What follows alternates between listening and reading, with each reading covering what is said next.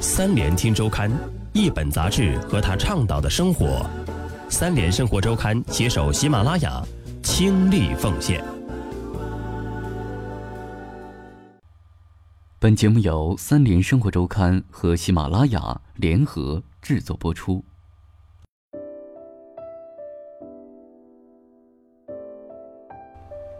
嗨，亲爱的各位朋友们，很高兴又用声音的形式和大家再一次见面了。今天呢，想和大家一起分享的文章名字叫做《情人养成计划》，作者语音。在古今中外所有已知的恋爱模式当中，按照自己的主观意愿培养出情投意合的恋人，大概是日本独有的调教文化。而最开始的情人养成计划，似乎起源于子时部的《源氏物语》。书中拥有至高无上美貌的王子光源氏，虽在情场左右逢源，却始终未能寻觅到完全符合他心意的恋爱人选。只因他的暗恋对象不巧是父皇的妃子。和所有痴迷于他的外表的女性同胞不同，这位妃子意志坚决地拒绝了光源氏的求爱。难以得偿所愿的光源氏，于是处心积虑地进行了情人养成计划，把他喜爱的子姬抚养长大。子姬的容貌酷似他的梦中情人，再加上他严格按照自身品味去培养，最终。让他成长为令自己满意的情人。无独有偶，有着日本恶魔文学大师之称的谷崎润一郎写过一本叫《吃人之爱》的小说。书中的男子也是基于自我的需求出发，把一位在咖啡店打工的十五岁美貌少女领回家，为她提供衣食住行，甚至出钱送少女去接受教育。少女在他的栽培下出落的。愈发标致，唯有内在的涵养不尽如人意。英语搞不清语法，男女关系则混乱的像他的英语语法。男子却拜倒在女子的石榴裙下，甘愿任其摆布，甚至不惜掏空口袋为少女提供极其奢侈的生活。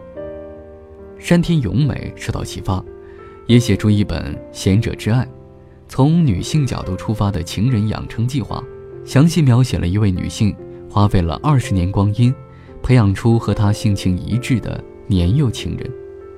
为了顺利达到目的，她从情人出生的那一刻起开始实行她的庞大养成计划，由此逐渐成为对方生命中不可或缺的一部分。他传授她开香槟的技巧，香槟开启时不可发出“砰”的声响，开瓶必须轻柔发声。他教授他对待女人的态度、调情的手法，可见养育一个情人，务必从细节上也达到自己理想的状态。以上的情人养成计划，最终完美的制造出适合自己口味的对象，唯一的缺点在于时间往往花费太久，导致年龄差始终横跨两人之间。面对成年后年龄小上一轮甚至更多的伴侣。一场情感上的博弈战在情人养成后展开，于是，山田咏美把古崎润一郎写出的痴人定义为，虽然培养出完美情人，却在战役中丧失恋爱主权的一方，而他笔下的贤者，则是始终掌握情感主权的聪明人。现实生活中，贤者与痴人常常是基于对象而随时调整的。比如写出情人的杜拉斯曾经是被成功调教的一方，相信他年少时遇见的中国情人，奠定了他一生的情感基调。而等他年老后，却遇见一位热爱他、备受摧残容貌的年轻男子杨安德烈亚。